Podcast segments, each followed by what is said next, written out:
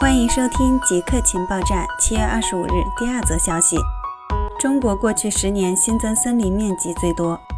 粮农组织发布的二零二零年全球森林资源评估报告显示，全球森林面积共计四十点六亿公顷，约为陆地总面积的百分之三十一。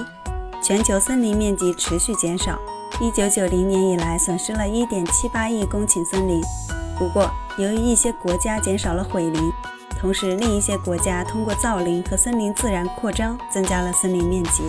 一九九零至二零二零年间，森林净损失率大幅下降。